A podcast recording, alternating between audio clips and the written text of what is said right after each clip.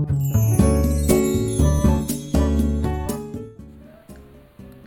はようございます。滝間由子です。今日は9月16日土曜日の朝です。今日もラジオを聴いてくださりありがとうございます。今日はちょっと3連休お休みということでちょっと寝坊というかまあゆっくり寝ました。ちょっといつもより遅めの配信になります。3連休いかがお過ごしでしょうか？私の住んでいるところは昨日すごく雨が降って警報なんかも出てたのかなちょっと びっくりしました実はあの雷がちょっと苦手でして別にあのなんかすごく雷が落ちたことがあるとかじゃないんですけどなんか雷が鳴るとちょっと不安が強くなって気持ちがざわざわするんですね。で娘がそれを知っているので昨日は娘が私のそばに来てくれてママを助けるとか言ってギュッとしてくれてなんかもうそういう時間にすごく癒されるなと思って雷をやり過ごしていました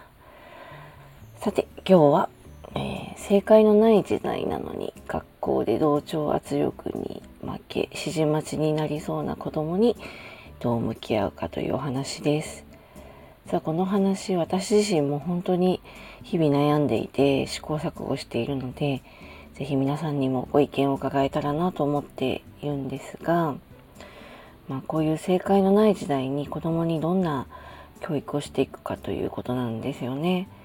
で昔みたいにこうすればある程度の学校に入れて勉強さえしてればとかあのテストでいい点が取れればみたいなこととかある程度の生活をするためにある程度の企業に入れればとかそういうこう生き方の見本みたいのがもう壊れていろんな多様な生き方がある中でこれさえしとけばみたいのは今なくなっている時代ですよね。だからいろんな習い事が増えていろんなことをみんなやってるんだと思うんですけど子供の教育もすごく変わってきていてあの学校でもねタブレットと学習とかプログラミングとか英会話とか、ま、どんどん新しいことが入ってきてるんですがただその分あの古いことというかこれまでのことも、まあ、そんなになくなっているわけではなくて以前にもちょっとお話ししたようにすごく今の子って忙しい、特に都心の方かな、忙しい生活をしている気がします。えー、新しいことをやりながら、先取り学習もやっていて、なんか小学校で塾でもないのになんかすごいなっていう。で、学校でやらなくても今度学童でみんながやるので、みんながやってると焦って、まあ、この同調ってやつなんですけど、あの、他の子もやるんですよね。で、どうもすごくうちの子も同調圧力に負けているなっていうのをよく感じるんですけど、あと学校でルールがすごく多くて、あれしちゃダメ、これしちゃダメ、あれ持ってっちゃダメみたいなすごく多いんです。でまあ、管理する先生が大変なので、まあ、ある程度のことは私も理解してるんですけど、あの、ルールを決めるのはまあまあ仕方ないとして、子供を受ける子供側の方が、特に何も疑問に思わずに言われたことを、はい、はいって言ってやってて、まあ、なんかこうね、昔の軍隊みたいなことがやっぱりまだ今も続いているなって思う場面がすごくあります。で私の娘は今6歳で小学校1年生なんですが、結構同調に負けやすいタイプで、なんかこう人がやってるからやらなきゃみたいなのすごく多いんですね。で、この同調の圧力に負けそうな部分で、まあ、あの、良くないというか、デメリットでもあるんですけども、メリットとして活かせれば乗りやすいとかね、負けず嫌いなんで刺激を受けやすいとかそういう部分でもあるので、まあ、そこはあの親が考えてうまくあの使ってるというかあのしてる部分なんですけどあとこういうルール決められたルールに対してを以前よりもこういうことをしなきゃいけないんだ。これを、あとルールを守れない子がいるんだとか、結構それを言うようになって、まあ女の子結構このルールに関してなんかこう厳しい子多いですけど、この前ですね、あの、そうだな、あるその学校の子が、その先生で決めたルールを守れなかったという話を娘がしていて、で、ダメなんだって、その子ダメなんだって言うから、どうしてダメなのかと言ったら、ただ先生が決めたこと守れないからみたいな。何も考えてないじゃんみたいに思ったので あのどうしてそのルールを先生が決めたのか、で、その子がそれをどや破らなければいけないけなかった理由はどうしてなのかみたいなちょっと考えさせて、で、これは正解があるわけじゃないので、あの、いろんな意見があって多分あなたが考えた意見と私の考えたママの考えた意見は違うと思うけどどっちも多分あの合ってる部分もあるよみたいな話をして、まあ、そういう正解がないことのディスカッションみたいのをしたんですね。で最初すごくやっぱり「え正解ないの?」みたいあのびっくりしててもう正解を求めすぎになってるんだなっていうのを改めて実感したんですけどであその子の気持ちを思いやって、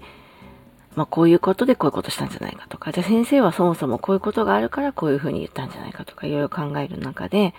ちょっとそういう答えがないことの自分で考える意見を出すみたいなことにちょっと慣れてきたんですね。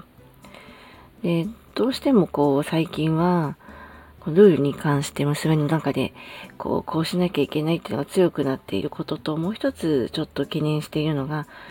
何でもこう、こうしていいですか？どうしたらいいですか？みたいに、指示待ちみたいになってきている部分もすごく感じていて、同調する上に指示待ちか？みたいな、ちょっとこう、大丈夫かなっていうのは、なってきたので、もうとにかく自分の頭で考えることが賢いんだって話を娘にする中で、いろんなかんあの話をしました。例えば、えっ、ー、と、水族館になぜ人がたくさん来るのかとか。なんか前びっくりしたのは、えっ、ー、と、土曜日か日曜日に出かけた時に、今日は人が多いと、娘が言うので、なんで今日人が多いのかって言ったら、わからんとか言うので、そういうのもそうか、考えてないのかと思って。でも単純に休みだから多いだけじゃないと思うので、いろんなことを、あの、可能性、例えばお祭りがやってるとか、道が混んでるとか、まあ、なんかいろんなことあると思うんですけど、まあ、そうやって、あの、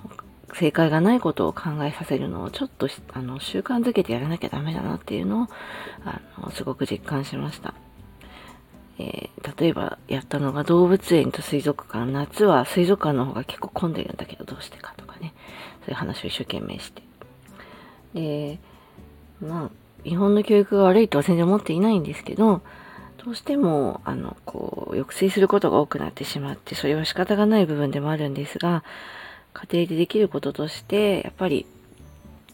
こうやって自分の頭で考えて正解のないことを考えさすとか、まあ、何でも同調がいいわけじゃない部分を、これ一回で身につくもんじゃないんで、私が一生懸命言ってもまた学校で、あの、えっ、と、違うことを習得してきちゃう部分はあるんですけど、ちょっとコツコツやっていこうかなと。で、少しでもまあ、子供に浸透したらいいなと思っています。この先生の今ね、あの、お仕事本当に大変で、先生を否定する気は全くないんです。現場の先生本当に頑張っていると思うので。家庭は家庭でできることを、もう学校だけで何か、あの、学校に入れとければ安心って感じじゃないので、かといってこう、習い事たくさんさせるだけでいいとも私は思っていないので、家庭でできることを、まあちょっとコツコツ金をかけなくてもできることもたくさんあると思うので、やっていけたらいいなと思っています。今日はなんかちょっと私もすごく思いがある部分で、あの、まだ試行錯誤中なんですけれども、よかったらぜひご意見もいただけたらと思います。ということで、えー、この辺りノートにも詳しく書いていますので、よかったら読んでください。今日は正解がない時代なのに学校で同調圧力に負け指示待ちになりそうな子供にどう向き合うかというお話でした。